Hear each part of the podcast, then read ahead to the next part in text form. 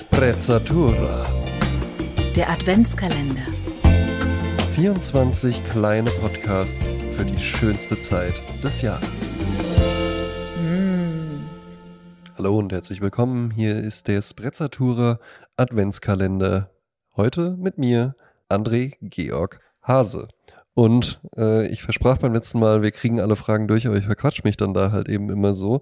Äh, beim letzten Mal ging es ja um Jazz. Äh, heute ähm, äh, haben wir dann, heute haben wir einfach noch Reste, ja, ein bunter Mix, aber äh, das, das macht ja auch eigentlich äh, den Charme des Prezzatura Podcasts aus und ähm, dann kriegt ihr das jetzt so auch hier. Und wir steigen ein mit einer Frage von Dennis Helmke vom Deichbrunch Podcast und er fragt mich, gibt es den perfekten Cocktail zu Weihnachten?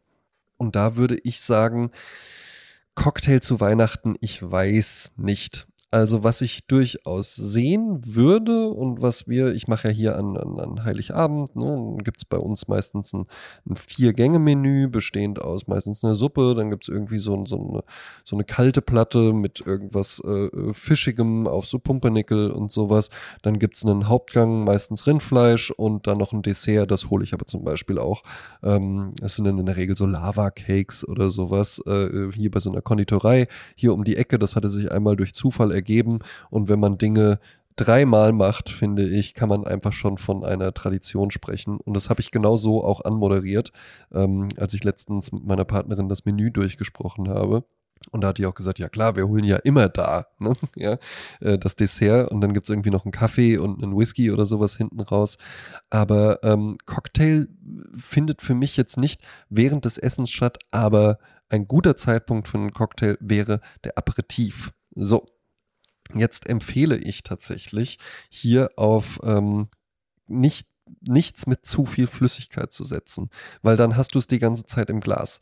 So ein, äh, sagen wir mal, es ist zwar kein Cocktail, aber sowas, was ja viele auch gerne trinken, guter Gin Tonic, ähm, der zieht sich dann auch von der Flüssigkeit her dann gerne mal, dann hast du den noch neben der Suppe da stehen oder sowas, am Ende noch neben dem Fischteller und dann passt das alles ja überhaupt nicht zusammen. Also ich würde eher auf Shortdrinks gehen und ich würde vor allen Dingen versuchen mit dem Aperitif, wenn man denn äh, einen Cocktail nehmen möchte, bei uns ist es meistens dann äh, ganz schlicht einfach nur äh, ein Glas Sekt oder ein Glas Champagner in der Regel, ähm, äh, was ja gut passt, weil für ein Aperitif ist immer gut, wenn der so ein bisschen was, was Bitteres, was Anregendes für den Magen hat. Ähm, und das ist so, dass man dann eben einfach richtig Lust aufs Essen bekommt. Und das hat man eben bei, bei Sekt und Champagner ganz gut. Wenn man jetzt äh, gerne einen Cocktail machen würde, würde ich tatsächlich auch versuchen, so den festlichen Charakter äh, des Abends irgendwie zu unterstreichen und vor allen Dingen mir selbst auch nicht zu viel Arbeit zu machen. Weil wenn man dann da in der Küche und dann wird da ewig rumgerührt und, und, und, und, mit, und das Eiweiß noch und sowas, ja, und da braucht man dann fünf Spirituosen. Nee, das würde ich alles nicht machen. Ähm, wenn ich einen Cocktail servieren würde, wäre es vermutlich ein ähm, French 75, heißt der. Und äh, das ist ein, ein, ganz, ganz toller Champagner-Cocktail auch. Äh, der besteht aus Zitronensaft, äh, Zuckersirup, und Gin. Das wird dann äh, äh geshaked auf Eis, kommt dann in, eine, in ein Sektglas eben rein und wird dann mit Champagner oder mit Sekt oder mit Prosecco, wie man möchte, äh, wird es dann aufgegossen und das ist ein ein herrlicher, erfrischender Cocktail, der aber, muss man auch äh, tatsächlich sagen, einen relativ hohen Alkoholgehalt hat, weil ähm, äh, Schaumweine sind ja tatsächlich schon, dass die schnell in den Kopf schießen. Und da, da lauert dann auch noch der Gin drunter, äh, getarnt unter dem Zitronensaft und dem äh, Zucker, äh, ähm, Zuckersirup das, äh, da, das sollte man dann auch wirklich nur ein Glas von trinken und dann erstmal was essen, dann kann man auch noch zwei, drei weitere davon trinken. Aber ist ein ganz, ganz toller, schicker Cocktail, ähm, ähm, sowohl für Männer als auch für Frauen. Für Frauen würde ich ihn tatsächlich auch äh, sehr empfehlen, wenn man irgendwo so in einer Bar oder sowas ist. Sieht immer elegant aus und äh, macht einen schlanken Fuß. Ja? Also das wäre mein Tipp. Ansonsten, man kann natürlich auch irgendwie einen Martini mixen oder sowas, aber Martinis zum Beispiel sind dann auch sowas, das das kennt man halt eben irgendwie als Cocktail und auch wegen James Bond und sowas, aber ehrlich gesagt, ich kenne gar nicht mal so viele Leute, die das wirklich gerne trinken. Ich mag es hier und da mal, äh, kann ich das auch mal genießen, aber das, ich würde jetzt auch nie so weit gehen und sagen, das ist mein Favorite Cocktail oder sowas. Das ist halt einfach ein sehr bekannter äh, Cocktail, der sich tatsächlich gut als Aperitif eignen würde, das muss man schon lassen. Aber ach, ne, das ist dann auch so stark. Das ist ja nur Gin und Wermut oder Wodka und Wermut boah, das dann so vorm Essen und dann steht das da so rum, ich weiß nicht. Nee, ich würde auf den, auf den French 75 gehen oder äh, auf eine andere, könnt ihr auch einfach googeln, Champagner-Cocktails oder sowas. Da gibt es ganz, ganz viele verschiedene auch, wo man dann noch irgendwie mit ähm, Angostura Bitter und arbeiten kann und, und, und, und Whisky mit drin oder sowas, ja. Ähm, das eignet sich alles besser, als dann da irgendwie zu versuchen, da jetzt äh, hier die, die Classic Cocktails oder sowas zu machen. Wobei der French 75 sogar einer ist. Ja? Also das wäre mein Tipp. Ähm, Dennis fragt weiter, wie moderiert man Geschenketerror korrekt ab innerhalb der Family? Ähm, also das Wort Geschenketerror kommt äh, äh, bei mir eigentlich gar nicht vor.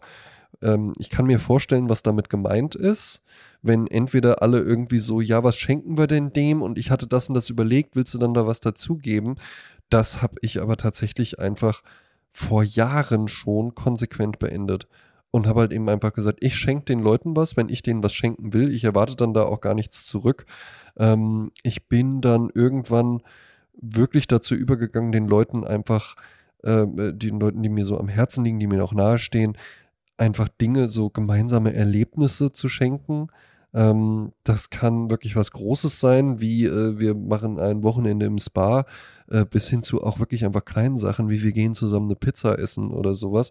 Da mache ich auch nie Abstufung. Ich finde auch nicht, dass Geschenke immer teuer sein müssen. Ähm, ganz im Gegenteil.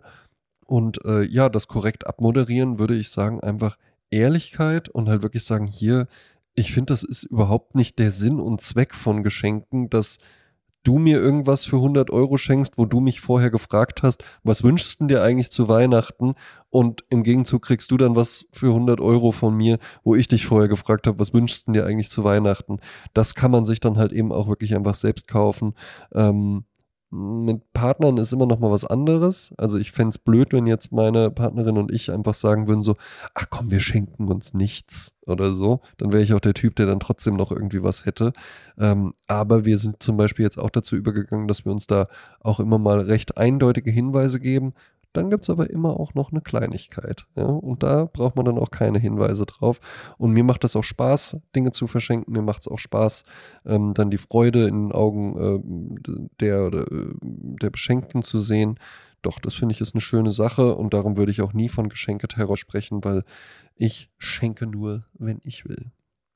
Äh, GJ äh, hat noch eine interessante Frage, die jetzt gar nichts mehr mit dem Thema Weihnachten und so zu tun hat.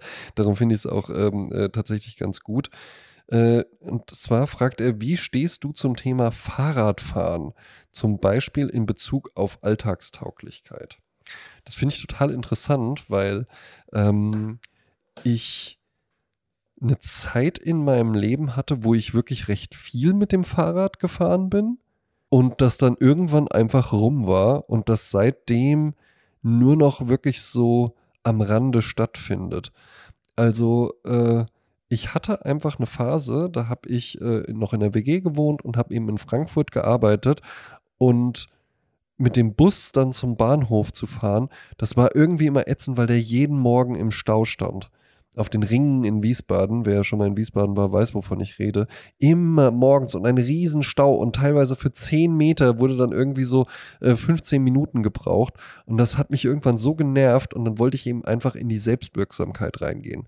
Und das kann dir ein Fahrrad geben, ne? gerade so im Stadtverkehr und gerade wenn wir von Alltag reden. Ich muss da und da hin, dann nehme ich jetzt das Fahrrad und dann fahre ich los und dann komme ich eigentlich überall gut durch ich bin relativ schnell da, gerade so im urbanen Stadtverkehr. Ähm, und ich habe es selbst in der Hand. Ich bestimme jetzt, wie schnell ich fahre. Ich komme voran und, und bin nicht irgendwie abhängig davon, dass und dann kommt der Bus nicht und ja, wir haben leider Verspätung oder hat sich einer vor die Gleise geworfen oder sonst was, ja. Ähm, ich habe dann selbst in der Hand, wann ich am Ziel bin. Und das finde ich tatsächlich ganz gut dran. Was mir dann aber irgendwann einfach negativ daran aufgestoßen ist, ist, wenn du ein Fahrrad dabei hast, hast du halt immer ein Fahrrad dabei. das ist auch was, was ich an, ähm, äh, ich bin irgendwann mal äh, gefragt worden, so, so was ich am, am, was denn am coolsten ist, Inline-Skates, Skateboard oder BMX. Und da habe ich gesagt, ja, das Problem bei Inline-Skates und noch mehr bei BMX ist halt, dass du dann den Kram immer dabei hast. Inline-Skates, die hast du dann halt eben an, dann sind die so an deinen Füßen dran, aber gut, die kannst du zumindest noch ausziehen und äh, irgendwie am Rucksack befestigen und dann normale Schuhe anziehen, dann musst du sie halt so mit rumschleppen. Aber ein BMX ist ja halt eben dann einfach, dann bist du halt, wenn du nicht gerade wirklich auf dem BMX dann coole Tricks machst, was ich total beeindruckend finde, wenn Leute das können. Aber wenn du das alles nicht machst, bist du einfach nur ein Typ mit einem kleinen Fahrrad. Ja? Und genauso ist es aber auch mit großen Fahrrädern. Und ich beobachte aber tatsächlich seit Jahren, dass das immer mehr so ein Accessoire auch von ganz vielen geworden ist.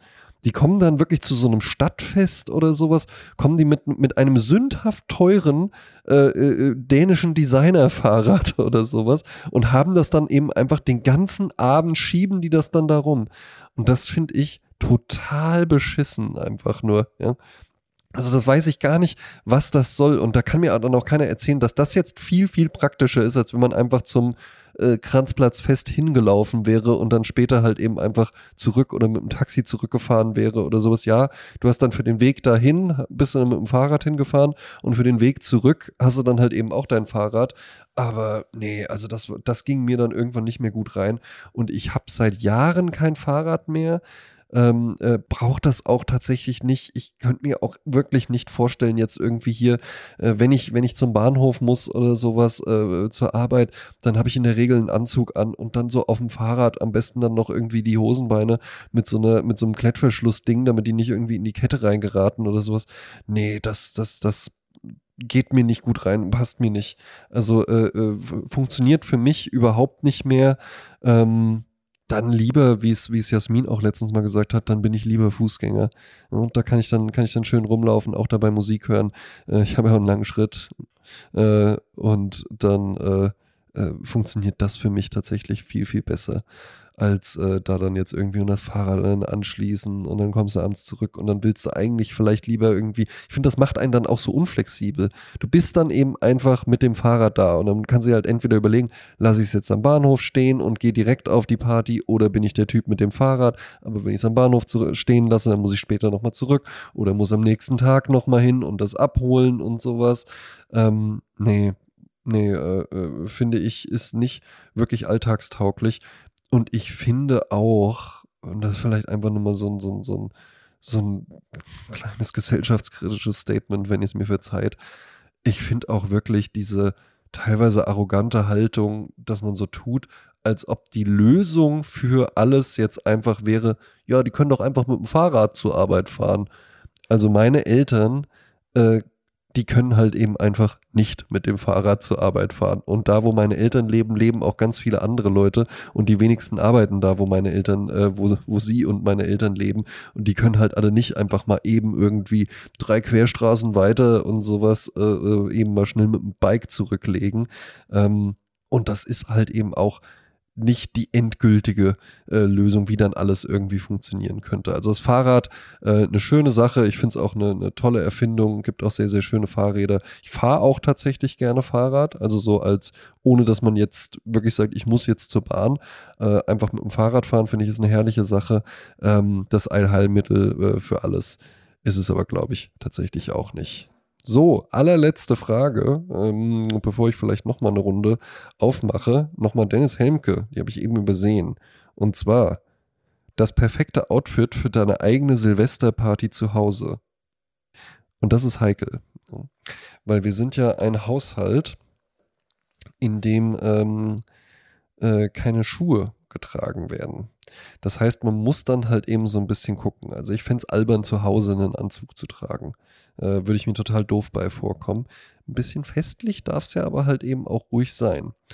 Und was ich glaube, ich dann, wenn wir hier Silvester zu Hause feiern würden und was ich glaube ich auch schon gemacht habe, ist, ich habe dann schon irgendwie, habe ja auch gar keine Jeans, ja, aber habe dann irgendwie eine Form von feinerer Hose an und irgendwie ein aber eher leger gehaltenes äh, äh, Sakko dazu und dann irgendwie noch ein Hemd drunter oder sowas, ja. Und ähm, habe dann tatsächlich so, ähm, so, so, so Schläppchen. Also äh, eigentlich wie so Espadrille sind die ungefähr, weil ähm, ich habe ansonsten habe ich auch so Birkenstock-Hausschuhe, die ich halt eben so trage, die finde ich auch wunderbar.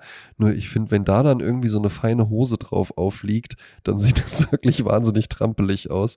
Und dann habe ich halt eben für Anlässe wie diesen, habe ich dann einfach so ein paar, ähm, so ein paar, äh, ja, äh, ja, wie Espadrille sind die eigentlich, ja. Und das funktioniert ganz gut. Das sieht dann irgendwie äh, äh, ganz cool und elegant aus, weil jetzt irgendwie hier zu Hause mit so Ledersohlenschuhen rumlaufen oder sowas fände ich, fände ich, glaube ich, auch blöd. Und ja, ich würde vielleicht, vielleicht beim Jackett. Könnte auch gut was aus Samt oder sowas sein. Das finde ich immer sehr, sehr festlich. Äh, und äh, ja, einfach so ein bisschen was, was irgendwie zeigt, ey, das ist jetzt nicht einfach nur ein Abendessen bei uns in der Küche, sondern das ist jetzt irgendwie was Besonderes. Und das finde ich, sollte man mit der Tischdekoration, aber auch mit seinem eigenen Auftreten irgendwie unterstreichen. Denn ich habe ja auch tatsächlich eine Partnerin, die das halt eben auch immer macht. Und damit die das auch in Zukunft immer gerne macht, äh, soll die ja halt eben nicht sich einen Typen angucken und sich denken, ja, cool, dass ich mir so viel Mühe gegeben habe. Ne?